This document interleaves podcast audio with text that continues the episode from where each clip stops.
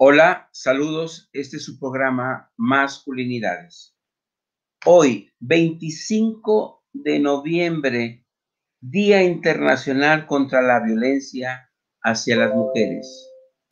Conmemorar, honrar la memoria de tantas mujeres que han sido víctimas de violencia. Es un día muy especial que requiere una reflexión profunda un compromiso masculino eh, sobre toda esta situación, sensibilizarnos y hacernos responsables de lo que nos toca. El día de hoy he tenido la suerte de tener a dos grandes especialistas. Uno de los eh, psicólogos más reconocidos y activos aquí en la Ciudad de México y, y en muchas partes, ha dado capacitación en toda la, en toda la República, y que además coordina un gran proyecto de reeducación a hombres que desean dejar su violencia. Excelente amigo, excelente terapeuta, eh, y le agradezco, le doy la bienvenida a Ricardo Ayón, ¿sí? Eh, un buen representante de la institución que más respeto del trabajo con hombres gendes. Ricardo, por favor, preséntate, platícanos un poco de, quién eres, qué haces eh, y bienvenido. Gracias por estar aquí en el programa. Bueno, muchas gracias Paco. No, al contrario, gracias. Eh, agradecer el espacio, como siempre. Y, siempre, siempre me pasa porque con esas presentaciones, digo yo, es, es, mucha la responsabilidad y, y, mayor el compromiso, ¿no? Entonces, muchas gracias. Yo soy Ricardo Ayón, soy psicólogo y colaboro en una organización de la sociedad civil que se llama GENDES, Género y Desarrollo. Ya pues desde el 2003 que empezamos a hacer trabajo en distintas comunidades en Ciudad de México, hasta que abrió sus puertas GENDES como tal en el 2008, ¿no? empezando este trabajo siempre en dos sentidos, Paco, eh, la, la promoción de la igualdad de género y el trabajar eh, con el tema de justo violencia contra las mujeres desde el trabajo con hombres y las masculinidades. Entonces, bueno, pues ya llevamos unos añitos acá trabajando con mucho trabajo y bueno, muchas gracias Paco por la, invitación. Gracias Ricardo. Y también tenemos a una excelente, diría yo, politóloga académica eh, que tiene mucho que explicarnos sobre el análisis de las políticas públicas. Una académica muy crítica, muy propositiva y ha estado representando a México y a la sociedad civil en diferentes partes del mundo. Eh, eh, Isabela Esquivel, doctora, bienvenida. Muchas gracias. Preséntate, por favor. Es un honor que estés aquí con nosotros de nuevo. Muchas gracias, querido Paco Cervantes. Te saludo también, Ricardo Ayón. Muchas gracias por la invitación y por esta presentación tan generosa.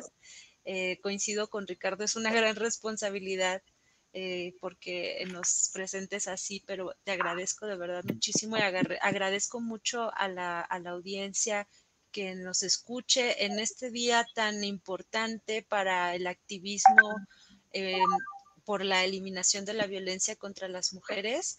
Eh, yo me dedico efectivamente al análisis de las políticas públicas, trabajo por lo general en el sector público en diversos proyectos, por muchos años trabajando directamente desde las instituciones públicas y en particular estoy muy eh, abocada al análisis y a las propuestas que tienen que ver con las políticas de igualdad y en particular con las eh, propuestas de incorporación del trabajo con hombres en todas estas políticas. Entonces, espero que podamos articular los análisis de este ámbito con lo que estamos viviendo en México, en el mundo, eh, lo que vivimos sobre la violencia de género y sobre todo el papel, responsabilidad y participación de los hombres en este tema. Gracias, gracias. Bueno, habíamos prometido en nuestra difusión que íbamos a contextualizar sobre cómo llegamos este 2020 en materia de violencia hacia las mujeres. Hoy día, ¿cómo estamos llegando? ¿Cuál es su balance al respecto, en lo particular de este año tan, tan especial. ¿Quién quiere empezar? Por favor. Bueno, yo decía que Isa. Eh, híjole, llegamos, llegamos mal, Paco. No, no llegamos nada bien. Justo antes de entrar al aire, eh, comentaba, nos comentaba Paco de, la cifra que ya la, hemos escuchado, ¿no? Desde los observatorios que, que trabajan el tema de la violencia contra las mujeres, de 11 feminicidios al día. Eh, entonces llegamos mal, llegamos, creo yo, y espero no meterme, como dijera mi mamá, en camisa de once varas, pero con algunos retrocesos también en la política, ¿no? Con una mirada desde eh, el gobierno no tan afortunada para el tema. Eh, y bueno, ya hablaremos ya propiamente también de, desde lo que toca también con, con los modelos y trabajos con hombres, también desde ahí una, una revisión y una autocrítica. Entonces, creo que llegamos con, con rezagos, con deficiencias y bueno, con esta, como hoy he escuchado a muchas compañeras decir, eh, una eh, crisis nacional, todo un problema de derechos humanos, de emergencia nacional, ¿no? Con, con tanto feminicidio. Entonces, creo que, que no llegamos bien, llegamos, llegamos mal. Claro, el confinamiento fue un punto muy importante, ¿no? Y hubo eh, reclamos fuertes al gobierno, al mismo presidente, por el reconocimiento de las eh, denuncias que estaban llegando y que estaban haciendo, haciendo las mujeres. Hay como eh, cifras preocupantes en relación a la denuncia de las mujeres en solicitud de ayuda en este momento de confinamiento. Isabela, ¿cómo estás viendo toda esta situación? Yo comparto la perspectiva que nos dice Ricardo. Sinceramente creo que eh, por desgracia hemos ido de mal en peor. Efectivamente las cifras de feminicidio que son apenas la punta del iceberg de todas las violencias que vivimos las mujeres, eh, pues es ah, una cifra alarmante. Ya lo era, eran 10 feminicidios diarios en promedio en México, que nos ha colocado en el primer lugar de América Latina en, el número de feminicidios al día. Eh, y pues esto está avanzando y es lo que hemos visto en los últimos años. Hablábamos antes de ocho feminicidios, luego nueve, diez, estamos alcanzando los once y efectivamente el contexto de pandemia no es la razón, es un, un contexto que se suma a los contextos que ya veníamos teniendo. Eh, y que como decía es tan solo pues una muestra porque hay muchas otras violencias que vivimos, muchas no están documentadas, incluso los mismos feminicidios no tenemos todo, todo el dato completo, hay un, subregistro ahí, eh, hay evidentemente muchas situaciones que no se denuncian y también observo que hay una narrativa que ha sido a lo largo de la historia, no nada más de ahorita, pero una narrativa que invisibiliza a quienes son responsables de las violencias, incluidos los feminicidios. Pero lo he dicho en cada, cada vez que puedo en los espacios como este, que el lenguaje que utilizamos todavía para referirnos a la violencia contra las mujeres es pasivo, es decir, se refiere a, las sujetas pasivas, en este caso, pues que somos las mujeres, pero no se nombra a los hombres, incluso los medios de comunicación, desde cuando sucedían los, los feminicidios de Ciudad Juárez, pues así los conocemos históricamente, las muertas de Juárez, ¿no? Como si hubieran aparecido de la nada la, narrativa de los medios así va y me parece que tenemos que transitar desde el lenguaje para reconocer quiénes son los responsables de todas estas violencias, porque en cada conmemoración que llegamos, pues tal parece que la violencia aumenta como por sí misma, o sea, como decía, como si fuera un ente ahí eh, abstracto y, e invisible, ¿no? Y hay que hablar de la responsabilidad que tienen los hombres en este panorama y de cómo podemos trascenderlo, porque se, eh, en lo personal he recibido quejas de, pues, de hombres que se sienten aludidos y molestos porque, porque propongamos que se hable de la responsabilidad de los hombres, pero porque la entienden como una, una especie de señalamiento sin fundamento para empezar, lo cosa que no es, si tenemos fundamento y están las estadísticas, pero también eh, como una especie de estigma y lo que queremos más bien es, no, que se responsabilicen, pero para que sean parte de la solución y ya no solo parte del problema, ya sea activa o pasivamente. Sí, eh, me parece que podríamos, eh, si ustedes así lo consideran, hay una parte de los varones como sociedad civil, como personas, que somos quienes estamos actuando, quienes estamos generando esas cifras, y otra parte por parte del Estado. El día 8 de marzo de este año, millones de mujeres marcharon en todo el mundo y en particular en México, las mujeres deciden hacer un paro para gritar, para denunciar la violencia hacia las mujeres. Que no hemos entendido los varones o que no ha entendido la política pública para tomar en serio toda esta situación y para reconocer que la violencia en el hogar tiene implicaciones muy graves en la persona, en los hijos, en la producción. Ahí también eh, han presentado ustedes investigaciones, ¿sí? Este, como la caja de la masculinidad, donde hay costos económicos gravísimos. ¿Cómo, cómo, cómo quieres tomar este análisis de la responsabilidad masculina y la responsabilidad de la política pública en torno a todo esto, Ricardo. Bueno, qué bueno que tocas el punto del día 8 de marzo, porque justo cuando el, día 9, con la, el movimiento de las compañeras, ¿no? de, de 9 ninguna se mueve, lo que nos tocó ver eh, desde Gendes fueron cosas que yo nunca había visto en otros años. Eh, para empezar, efectivamente, eh, eh, ver las calles, la ciudad, sin mujeres, que de verdad era sorprendente. Después tuvimos muchísimas llamadas y no solo, sé que no solo desde Gente, sino muchas otras organizaciones y compañeros que trabajan el tema de masculinidades, que estuvimos en instituciones públicas, privadas, academia, sociedad civil, trabajando con los hombres que se quedaron ahí. Y lo que a mí me tocó ver y escuchar, no solo el día 9, sino toda esa semana, incluso una semana antes, escuchar muchos comentarios de hombres de, de varios lugares de nuestro país. Y yo escuchaba de todo. En gran mayoría, yo escuchaba a hombres muy enojados, a hombres molestos de por qué se daba ese día, por qué las mujeres eh, eh, tenían que abandonar su trabajo ese día y sin entender cuál era el tema, cuál era lo que se está exigiendo. Eh, yo creo que un, un, gran grupo de hombres muy enojados, ¿no? Tal vez decir un 70%. Pero también había otro porcentaje de hombres que decían, sí, esto está muy, muy cabrón, está muy fuerte, necesitamos hacer algo. Eh, me tocó ver en escuelas donde se reunía no solo el maestro con los alumnos, sino con los papás de los jóvenes, hacer diálogo, a, hablar del tema de violencia contra las mujeres.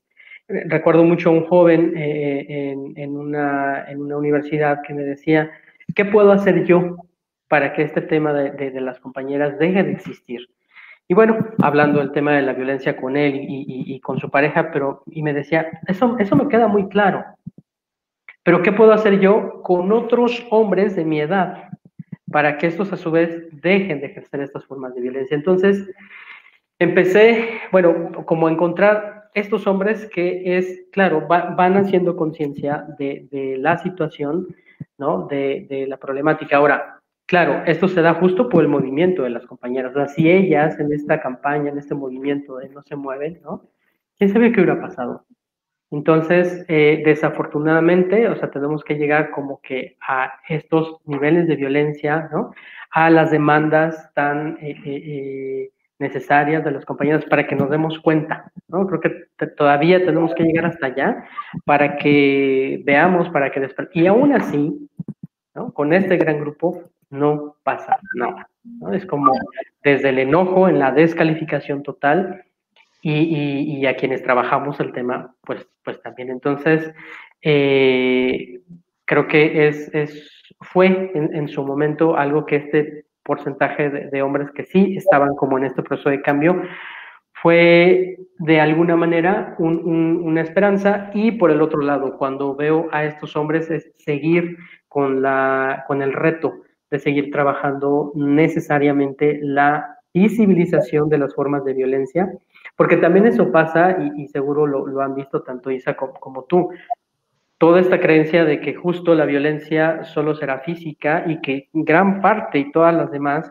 son eh, eh, formas, pues, normales, ¿no? Que ellos eh, ejercen solo por el hecho de, ser hombres. Entonces, es darse cuenta de todo el trabajo que, que, falta por hacer, ¿no? Todavía. Claro, yo, le preguntaría a quien nos escucha, ¿cómo estarías tú si tu hija, tu hermana, tu esposa, tu madre, tu amiga haya sido violada o desaparecida? Hayas ah, muerto a manos de alguien que supuestamente eh, la quería. Porque cuando se hacen este tipo de manifestaciones, parece ser que no nos eh, conectamos con la rabia, con el dolor del movimiento de las mujeres que están protestando porque tienen evidencia cercana de alguien que ha vivido esta situación. Y parece ser que los, eh, la, ciudadanía nos queremos desentender de este grave problema, de este grave dolor, pero yo, yo pediría que, que se imaginen si estuviese cerca un familiar querido, una mujer, que tenga una, una violencia, violencia grave, ¿no? Entonces, en este sentido, ha sido como muy reiterativo eh, tanto el movimiento de mujeres como las instituciones dedicadas a ello. Y también quisiera eh, proponerles una reflexión, cuál es su punto de vista, porque me parece que a veces los comunicadores, cuando hay un feminicidio, ¿qué está haciendo el Instituto de las Mujeres? ¿Qué están haciendo las mujeres como si este, fuera un asunto de, eh, de, ellas que pueden contener eh, este, el, crimen de odio que está haciendo eh, el hombre. ¿Cómo, cómo, cómo ves por ahí, Isabela, este, las respuestas necesarias ante todo esto y, cómo, cómo analizas tú pues la escucha de, de, la ciudadanía, de los medios, eh, las políticas públicas eh, que también se han intentado y se han, han querido manifestar. ¿Cómo evalúas esto? Pues me parece que estamos en un proceso histórico, para empezar, hay que reconocerlo como tal, eh, porque como proceso histórico tenemos tanto aspectos que son avances, es decir, que vamos caminando por, por buen rumbo, pero también otras cosas que o son persistencias de los mismos problemas o bien eh, pues simplemente no estamos avanzando o, o, a lo mejor hasta empeora la situación. Y me parece que, como bien han señalado, las mujeres en lo colectivo históricamente hemos, eh, nos hemos articulado de manera creciente hasta llegar al punto en donde nuestra voz está haciendo valer, ¿no? Conforme pasa el tiempo. Y sí, me parece que el cambio en los hombres, el cambio no me refiero como una meta o algo, eh, digamos, monolítico que ya se debiera dar de una sola forma, no. El cambio empezando por la reflexión, la conciencia, la toma de decisiones diferentes, los comportamientos diferentes, está empezando a suceder más por reacción precisamente de lo que demandamos las mujeres que por no necesariamente por convicción ni por algo. ¿Por qué? Porque estamos en un sistema que así está dado, no está dado para privilegiar a los hombres y todo lo masculino. Entonces, por ese, tan solo por el sistema como está articulado, nuestro sistema de organización social, pues es muy difícil que los hombres tuvieran eh, estos procesos de reflexión y cambio eh, de manera masiva y, en contraste, las mujeres sí hemos tenido que, tener cambios más eh, contundentes para nuestras propias vidas, porque lo que está en juego para nosotras, así tal cual, es nuestra vida, es nuestra integridad, es nuestra seguridad. Y, tal como lo dicen, em, me parece que muchas respuestas también y avances que hemos logrado es precisamente gracias a, nuestra, a nuestros propios esfuerzos de defensa, por decirlo de alguna manera, pero eso también llega a reproducir justamente los roles de que nosotras somos las encargadas de lograr un cambio social, ya no solo el cambio a nivel individual, sino también tenemos que encargarnos de que los hombres no ejerzan violencia contra nosotras. Y eso es una extensión que reproduce el estereotipo tanto de que las mujeres somos encargadas de los cambios para bien, como de incluso ser las responsables de lo que nos sucede, de las violencias que ejercen contra nosotras. Y eso lo tenemos que cambiar y eso empieza por cambiar desde la conciencia de, mujeres, pero sobre todo de los hombres, por ser quienes lo ejercen. Creo que las políticas públicas están permeadas de esto también, ¿no? inevitablemente todas las políticas que tenemos eh, están orientadas a trabajar para contener en, el mejor de los casos las violencias de género que ejercen los hombres. Pero no, no nombra, digamos, no hay una inversión en trabajar precisamente con, con los hombres como parte del trabajo estructural que se tiene que hacer, del cambio estructural que necesitamos. Eh, y lo decía en otro espacio también el día de hoy, y eso se debe, digamos, no es algo que esté mal, o sea, claro que necesitamos que las políticas se orienten a prevenir y atender y hacer justicia para la violencia que vivimos las mujeres, es decir, que las políticas se orienten a las propias mujeres, pero eso también responde a que somos las que hemos pugnado por eso, ¿no? Entonces, eh, nos falta la otra cara de la moneda, trabajar con los hombres, empezando porque tengan estos espacios de reflexión, de conciencia, de sensibilización y algún día contar con que eh, inicien y sostengan procesos permanentes de revisión y transformación de sus propias vidas. Entonces, creo que por desgracia no, es, no hemos avanzado como quisiéramos, pero sí hemos logrado hacer valer nuestra voz eso me parece que al menos es uno de los avances históricos eh, que hacen la diferencia en lo que estamos viviendo ahorita en contraste con lo que hemos vivido previamente. ¿Puedo, Paco? Gracias. Digo, coincidiendo totalmente eh, con, lo que dice Isabela. Eh, y, yo recuerdo que justo hablando con, con algunas compañeras en estos días, pues justo salía ese tema, ¿no? Eh, eh, ¿qué, onda, ¿Qué onda con los hombres? Decían, ¿no? las compañeras.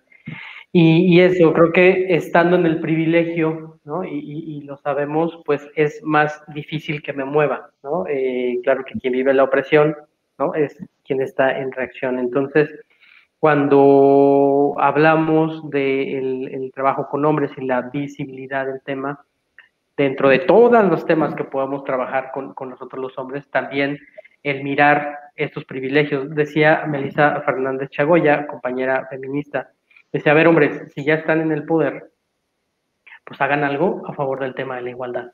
¿no? Ya están en ese privilegio, utilícenlo para, para, para el tema de la igualdad y la, y la, no violencia. Entonces, bueno, creo que ese es un punto eh, importante. El otro, que lo hablabas hace un rato, Paco, y que tiene que ver con lo que Isa está comentando, la responsabilidad activa, ¿no? que sabemos pues que esta idea muy tradicional de ser hombres, eh, lo que nos va llevando es a, quitarnos esa responsabilidad, de responsabilizarnos.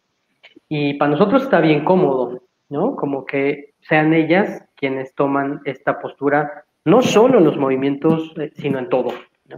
Entonces, cuando hablamos de la responsabilidad activa, es cómo hacemos ver la responsabilidad que tenemos los hombres en cada uno de estos temas, llámese embarazos en, en, mujeres adolescentes, todo el tema de la explotación sexual de mujeres, en fin, en dónde nos vamos a colocar, cuál es lo que nos toca hacer, y no solo darnos cuenta, sino actuar, ¿no? Eh, justo porque lo que hemos visto también es estos hombres que eh, seguramente les ha tocado a ustedes, ¿no? En donde dicen, ay, entonces ahora yo soy el monstruo, yo soy el malo, y, se quedan más como en, la culpa, ¿no? Y, no actúan en, en, qué voy a hacer con esta violencia que estoy haciendo. Entonces, eh, cuando hablamos de la responsabilidad activa, justo es qué vas a hacer para generar un cambio para ti mismo y un cambio para, para la gente que te rodea. Estamos viendo ahora, con el tema de la, de la pandemia, estos hombres que, que están en casa, ¿no? Eh, eh, haciendo el, el, trabajo en casa, el home office. Eh, y yo he escuchado a muchos de estos hombres, bueno, en Gendes tuvimos una línea telefónica, tenemos una línea de atención telefónica para hombres si estaban enojados o frustrados que nos llamaran a Gendes.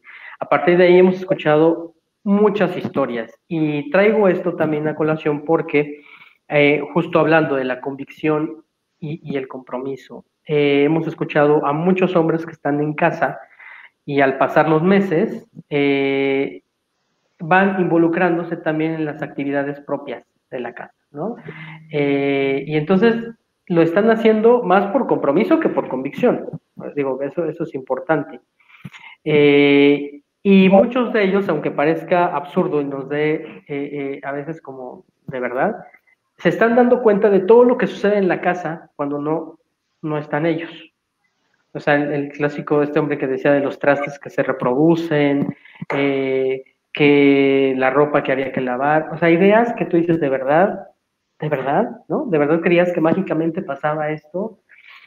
Es, es como se están involucrando algunos y lo que decíamos ahora, bueno, y cuando, bueno, si un día llegamos a la nueva normalidad y se acaba la, contingencia, ¿qué va a pasar con esos hombres que ya estaban, ¿no? Más por compromiso colaborando, ¿qué va a pasar? ¿Van a regresar a lo mismo?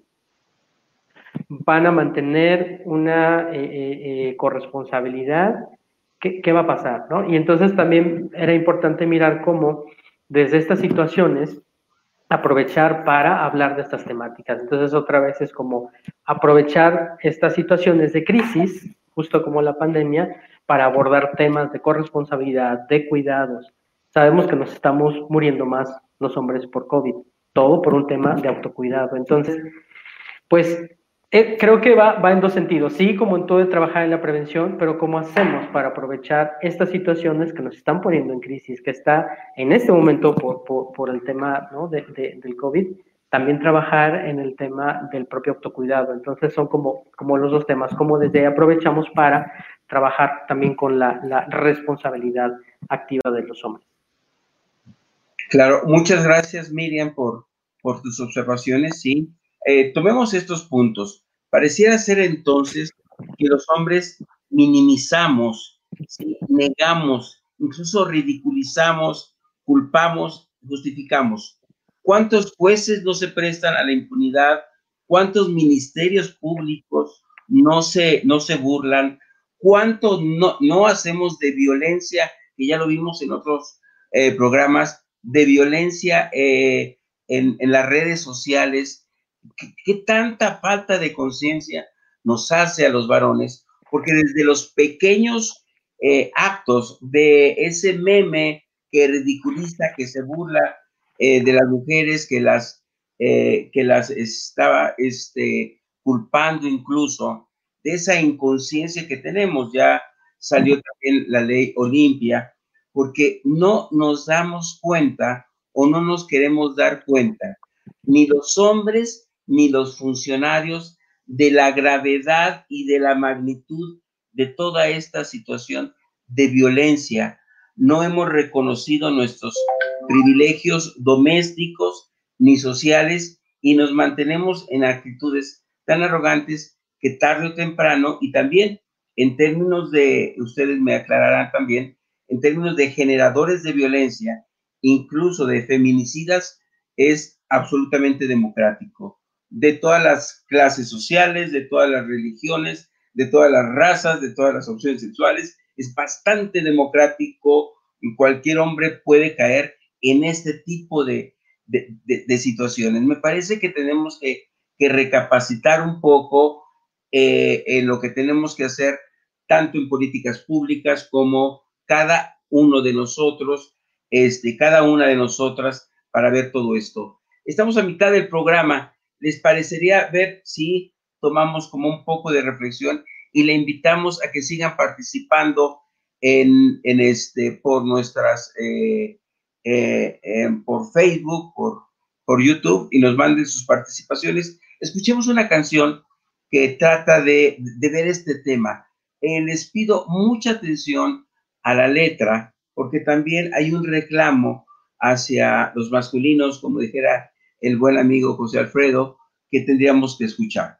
Eh, pongamos de atención esta canción y retomemos el tema de esta conmemoración, de este honrar a tantas víctimas de violencia que hay en todo el mundo.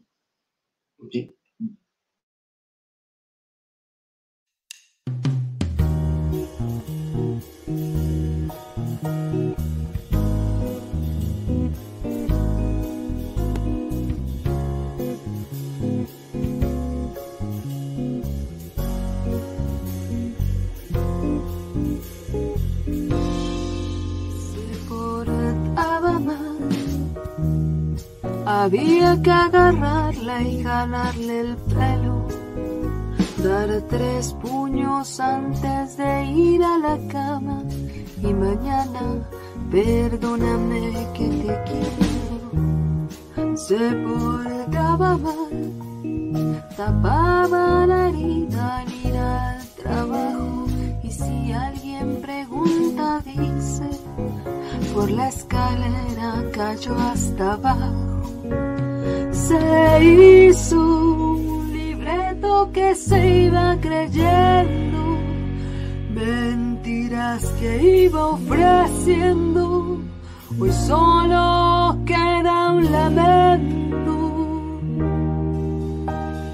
Creía todo esto ella lo merecía, pensaba mañana despierto y él me dice lo siento y la apagó. Como se apaga una vela encendida.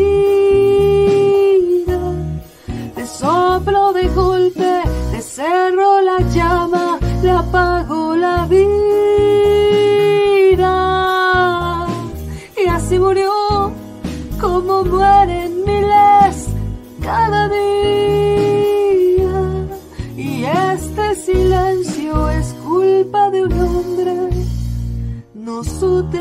nosotras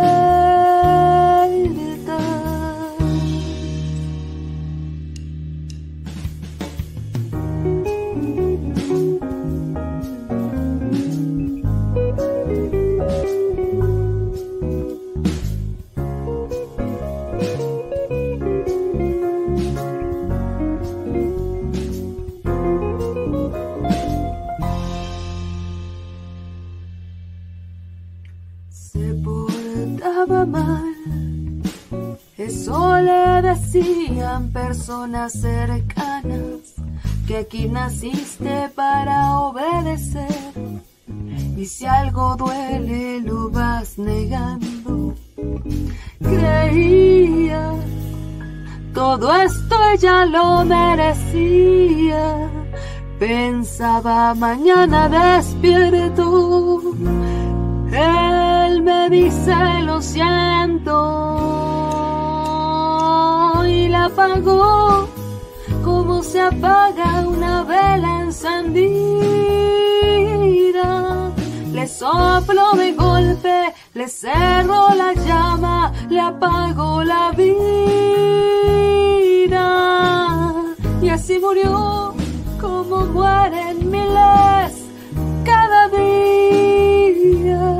Y este silencio es culpa de un hombre nosotras alerta. Quisiera que tú estuvieras para sacar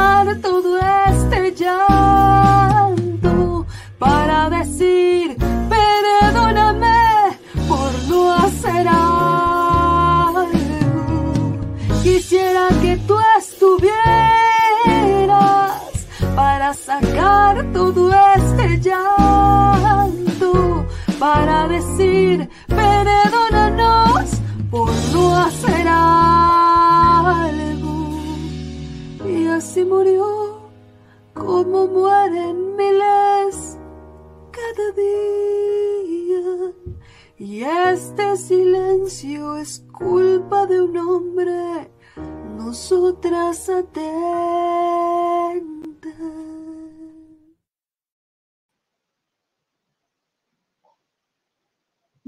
¿Quieren comentar algo? Sí, por favor. Muchas gracias. Qué canción tan conmovedora escuchar esa, esa canción, esa letra. Eh, y me justo la estaba escuchando y me, me, parecía importante compartir algo que tal vez lo quisiera compartir como un tip, no es tan sencillo, digamos, ¿no? Pero eh, tal vez puede ser un tip para la reflexión. Las situaciones de la violencia que experimentamos prácticamente todas las mujeres en el mundo no es algo tan, tan fácil de, de como de aterrizar ¿no? y de comprender sus dimensiones. De hecho, es un fenómeno muy complejo. Eh, y para iniciar la reflexión en quienes a lo mejor no han tenido un acercamiento al tema o aún teniéndolo, eh, pues quisieran profundizar o comprender un poco más, hay algo que a mí siempre me, yo me lo pregunto a mí misma, ¿no? Como si, todo lo que analizo me lleva a echarle la culpa a las mujeres, por decirlo de alguna manera muy simple, estoy en el sistema patriarcal, ¿no? Estoy, digamos, estoy cayendo en la lógica y en la reflexión patriarcal porque eso, de eso se trata el patriarcado, de un sistema de dominación masculina y masculina no es sinónimo de hombre, sino de la idea de lo que serían los hombres, pero no, no es equivalente necesariamente a, a hombres y sus cuerpos pero sí es cierto que la masculinidad se aterriza, digamos, está hecha para que la vivan los hombres. Entonces, en este sistema de dominación masculina, las mujeres siempre tenemos las de perder, sea una desventaja, una opresión, una violencia o hasta culparnos por, eh, hasta por todo eso, ¿no? Como, como hemos visto por desgracia.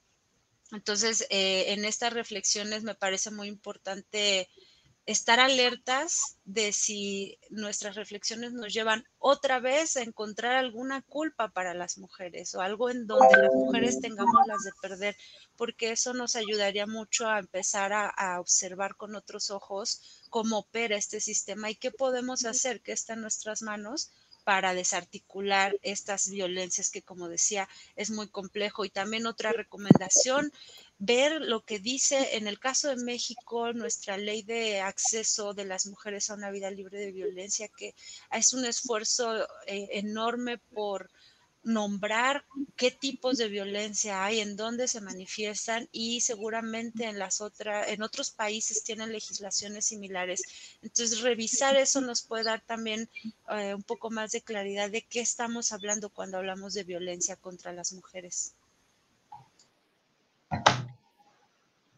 Sí, yo, yo veía también el, el video y pensaba de justo lo que muchos hombres cuando llegan a atención, pues dicen es que yo no ejerzo violencia, ¿no? O sea, con esta idea de que, y, esto es como con lo que cerró Isabela, ¿no? Es, pensamos que la violencia solo es física, ¿no? Como las escenas que se veían ahorita en el video.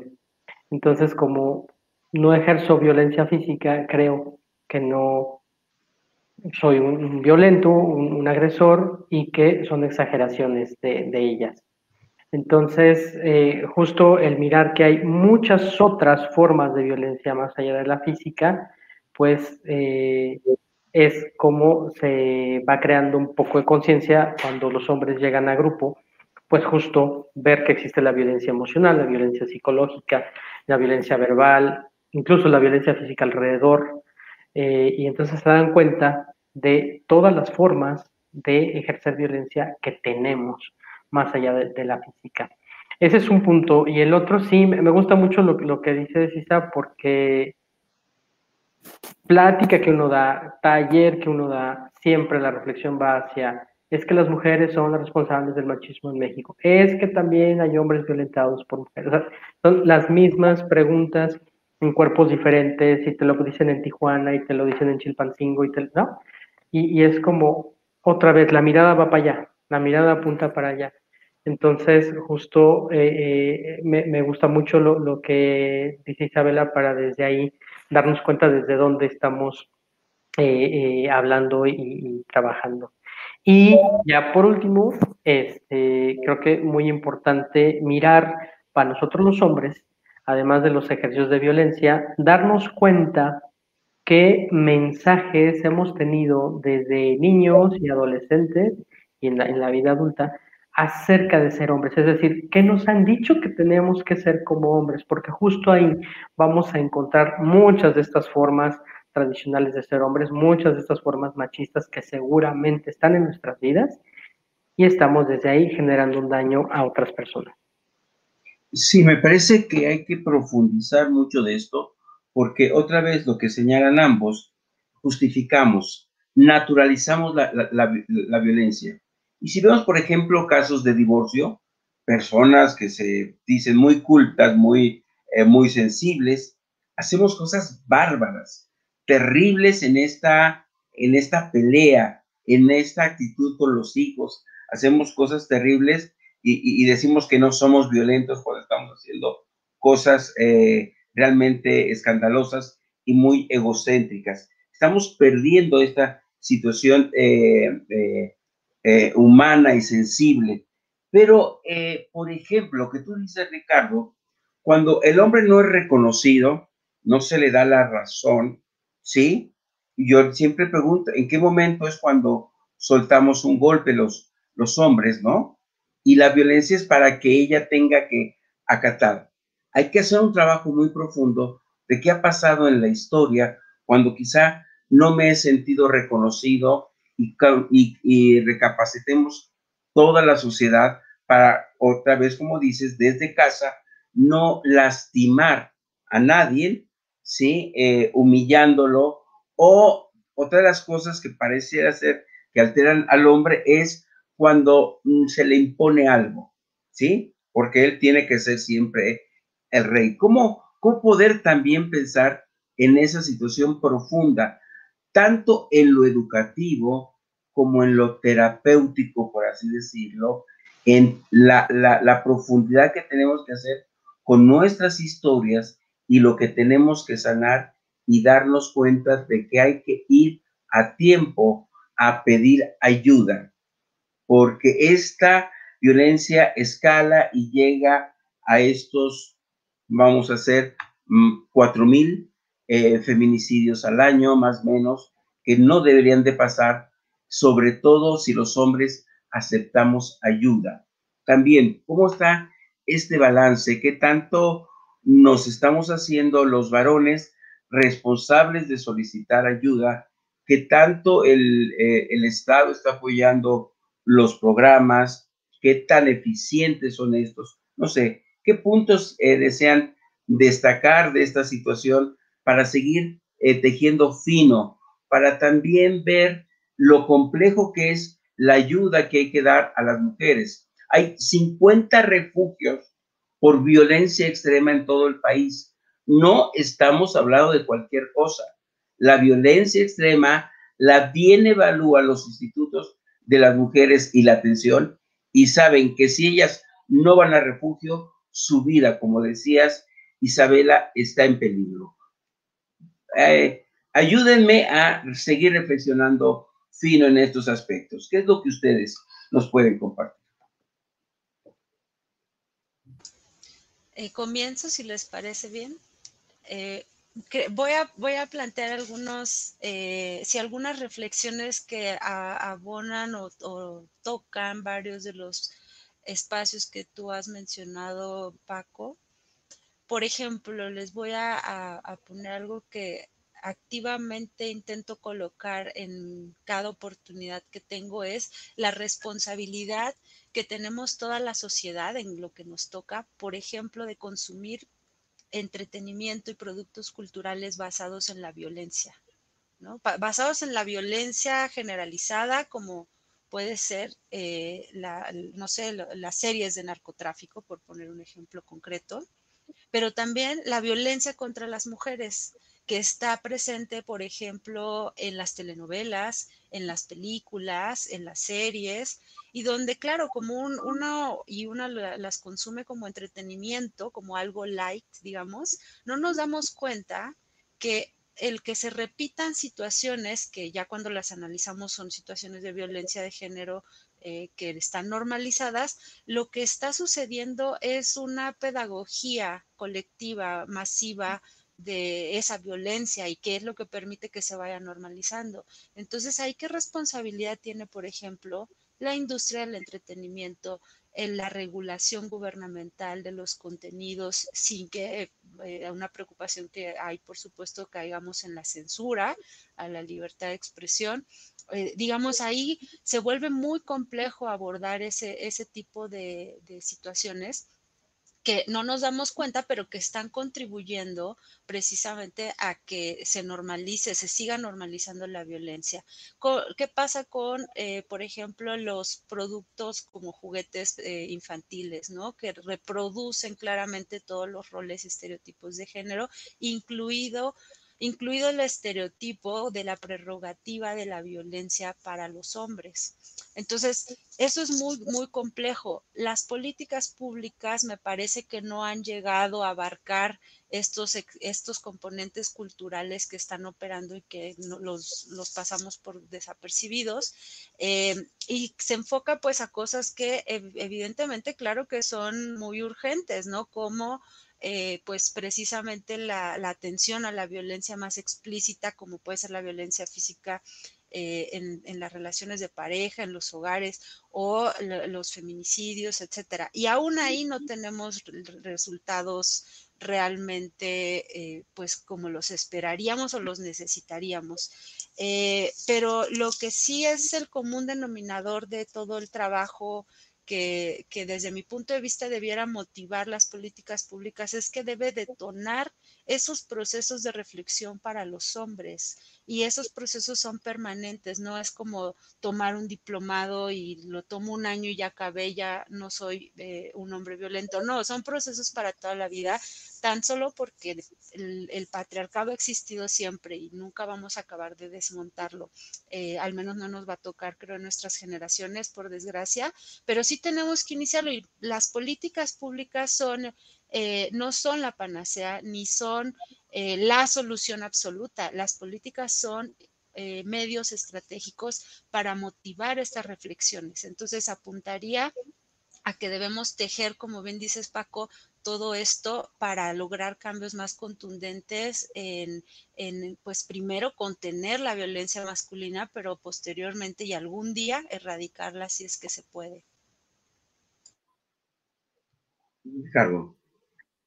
Sí, bueno, varias cosas, que queda poquito tiempo, pero creo que eh, lo que decías de lo, desde lo reeducativo y lo terapéutico, eh, existe un, modelo de, de, intervención con hombres que ha sido la base para muchos otros modelos de intervención desde sociedad civil y desde instancias de gobierno, que es el modelo desarrollado por Antonio Ramírez Hernández, el, el, Y dentro de este modelo tiene elementos muy profundos que cuando se va analizando la violencia que vamos ejerciendo como hombres, nos va eh, poniendo en evidencia los servicios que estamos pidiendo de las mujeres, la posición de autoridad que me estoy atribuyendo ante un servicio negado, la forma de controlar y dominar con un ejercicio de violencia, de dónde viene este justo esta posición de autoridad que me atribuyo y el efecto emocional y de violencia que va teniendo en mí y en otras personas. Entonces,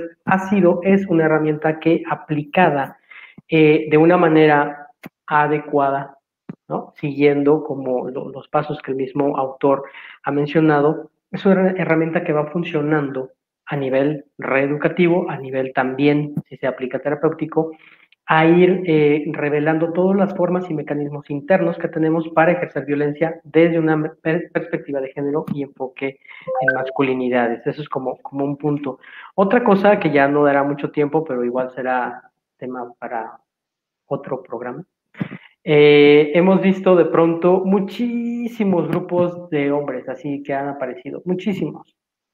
Eh, y creo que acá sería muy importante solo comentar la importancia de que todos estos grupos tengan una perspectiva de género, porque nos hemos dado, y enfoquen masculinidades, porque nos hemos dado cuenta y nos han dicho de muchos de estos grupos que han aparecido que justo como están reproduciendo muchísimas formas de, violencia y, de maltrato.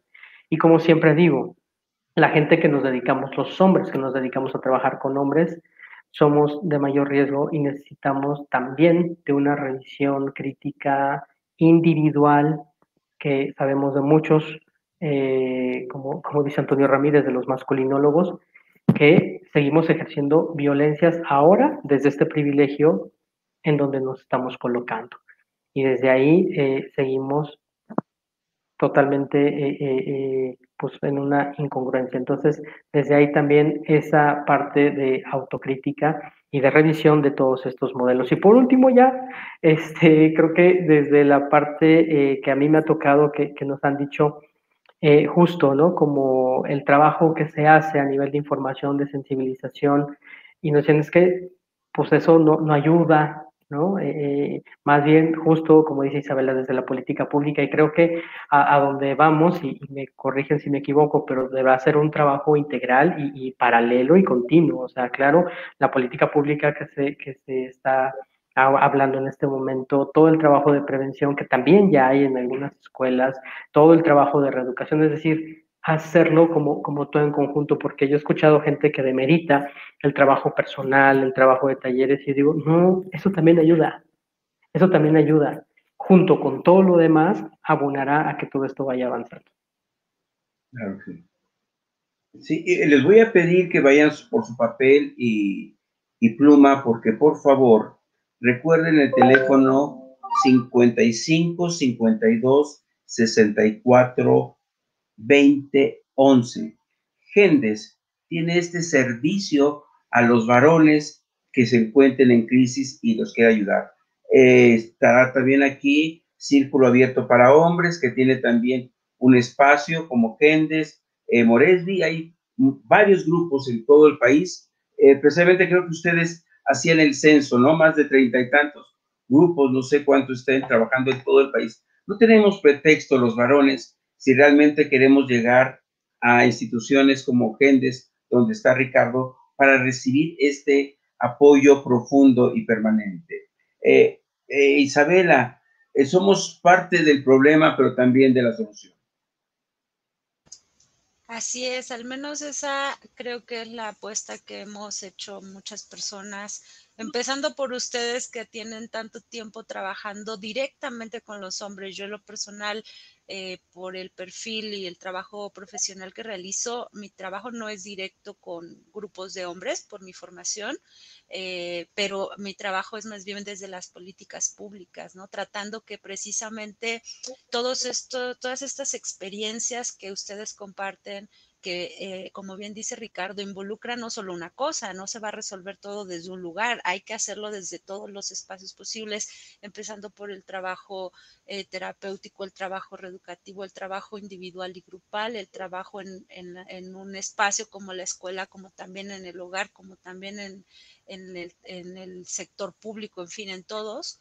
Eh, hacer todo eso en conjunto nos va a permitir empezar por, eh, concientizarnos de todas estas situaciones problemáticas que tenemos, particularmente las violencias, y dos, saber que, de qué manera los hombres eh, pueden asumir esa responsabilidad de manera propositiva, es decir, eh, asumiendo la responsabilidad que tienen, pero al mismo tiempo comprometiéndose con un cambio personal que eventualmente será un cambio colectivo. Al menos creo que esa es una apuesta importante que debemos hacer eh, y que no por ello hay que romantizarlo también, porque es muy fácil en muchas ocasiones caer.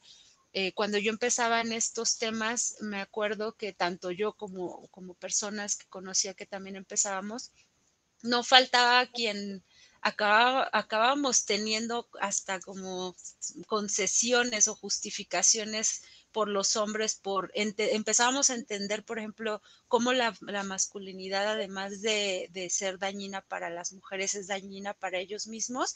Y entonces decíamos, ay, claro, pobrecitos hombres sufren. Y entonces nos dábamos cuenta después de que eh, quedarnos o, irnos con la finta de esa reflexión nos podía llevar otra vez a justificar sus violencias y eso creo que también les pasa en el propio proceso personal cuando se empiezan a victimizar. El problema con eso es precisamente que la victimización que pueden asumir los hombres al darse cuenta de lo que implican las masculinidades y cómo también les afecta puede ser a costa como decía hace rato con el tip que, proponía, puede ser a costa de volvernos a echar la culpa a las mujeres. Entonces hay que estar muy alertas porque los criterios que menciona Ricardo para el trabajo con hombres sí tienen que ser así críticos, es decir, asumir la responsabilidad de los hombres, no caer en la, en la victimización, porque la victimización de los hombres revictimiza a las mujeres y eso es lo que hay que evitar y por eso es tan importante hacer un trabajo eh, metodológico, científico, basado en la perspectiva de género, en el enfoque particular de masculinidades eh, y espero que eventualmente las políticas públicas puedan potenciar eh, la aplicación de estos criterios en los trabajos con hombres y que se vuelva algo masivo algún día. Claro, eh, Isabela, tú ya lo eres coautora del documento Agenda Suma, ¿no? Es este documento que ya no les da pie a los políticos o a las instituciones para que no sepan qué hacer. Eres coautora de este, de este documento que ya especificas eh, el trabajo que debe de hacerse con hombres en políticas públicas. Y quisieras agregar en esta aportación que, que están haciendo ustedes con este documento para el trabajo con varones en política pública. Sí, muchas gracias eh, por mencionarlo. Sí, ese documento está disponible en, en, línea, lo pueden buscar en cualquier página de Internet, bueno, en un buscador de Internet.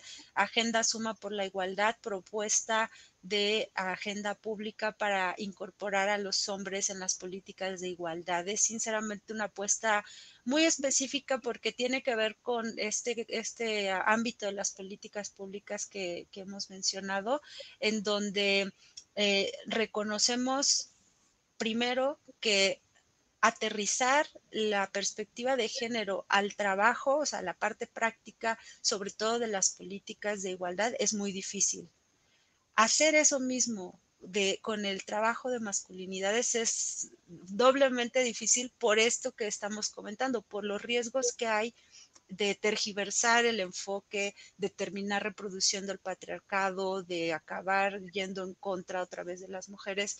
Entonces, ese es un esfuerzo, esa agenda es un esfuerzo donde participamos eh, precisamente eh, Gendes, Ricardo, todo el equipo Gendes, eh, Paco, tú también, eh, y muchos colegas más y muchas compañeras más, en eh, integrar esta propuesta específica de trabajo con hombres desde las políticas de igualdad. Entonces, son directrices, digamos, son una serie de criterios de cómo abordar esto en políticas públicas, de cómo articular una plataforma de acción. En fin, les invito a que lo puedan revisar. Eh, es un documento vivo que está abierto además a que la gente que tenga eh, un espacio de toma de decisiones o una capacidad de incidencia lo pueda aterrizar en sus respectivos ámbitos. Entonces no está acabado, es tan solo una serie de, de directrices que esperamos que pueda ser replicado en muchos lados para atender las violencias desde su origen, que son los mandatos de la masculinidad. Eso los tenemos que transformar y requiere un trabajo eh, pues multidimensional, como decía, desde lo cultural, pasando por lo institucional y llegando también a la parte individual del trabajo personal de los hombres. Eh, eh, Ricardo, con Antonio Ramírez ya llevan más de 30 años renovando estos programas reeducativos a hombres. Hay mucho que, que seguir hablando, quizá tengamos que hacer otro programa en específico, mi señor Ricardo, porque tienen mucha experiencia agentes. ¿Qué, qué, más quisiera puntualizar? Eh, eh, solo comentando del documento Suma, que justo se hizo con toda la red de cómplices eh, por la igualdad, ya nada más en estos minutitos un chisme, porque desde Gendes también, ¿no? Nos dimos a la tarea de llevarlo a varias plataformas de partidos políticos y casi todos firmaron, excepto uno que no diré su nombre, pero el partido político empieza con M y termina en A. Eh, pero todos los demás firmaron, menos Morena. Eh, ¿no? Eh, que nada quiere decir que los otros no, no, no firmaron, o que si hubieran firmado se hubiera aplicado algo. pero bueno, pues ya desde esa etapa a lo mejor algo pasaba por ahí. Pero bueno, eso además es un chisme, nada más se los digo a ustedes, no lo anden contando.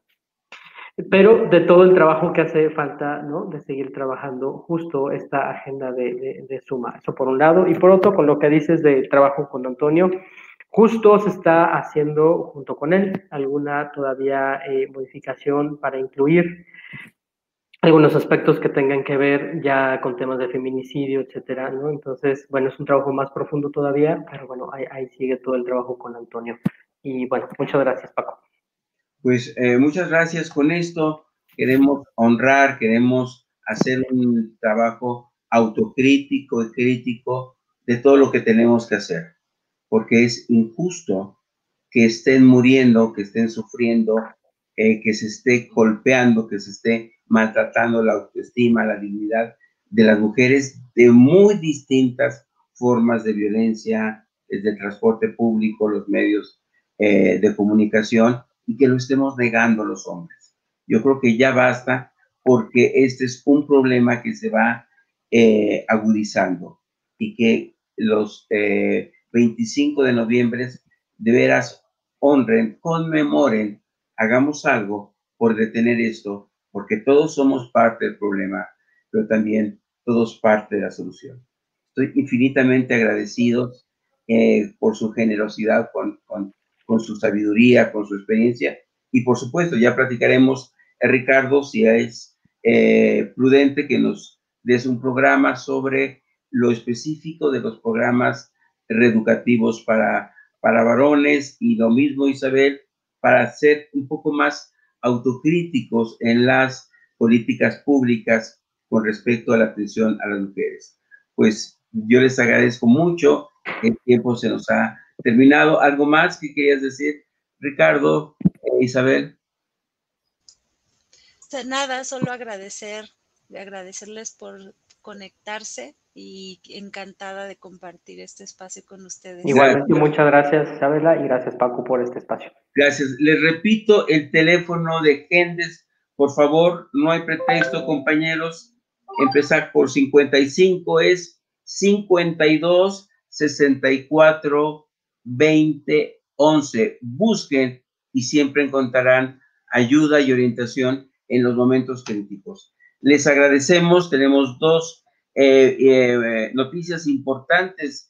Eh, viene la semana que entra una extraordinaria académica que nos va a hacer también una, una reflexión sobre las políticas públicas, el trabajo con hombres, las masculinidades. Y les recordamos que Gilal es un espacio de reflexión y de propuestas. Este domingo 29 viene un taller de bioconstelaciones, un espacio en el cual también podemos revisar nuestras historias personales que nos permitan eh, sanar aquello que nos esté eh, lastimando y ver qué estamos reproduciendo de generaciones anteriores. Estará este, este taller muy, eh, muy sanador. La perspectiva es revisar nuestra historia y la de las generaciones que están atrás con un conocimiento un poco también más, más cuidadoso de los síntomas y enfermedades que tenemos. En fin,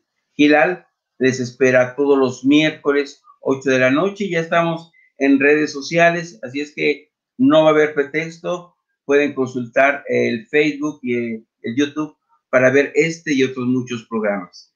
Les estaremos esperando aquí. Muchas gracias, Ricardo, Isabela. Gracias infinitamente agradecido y honrado con ustedes. Gracias.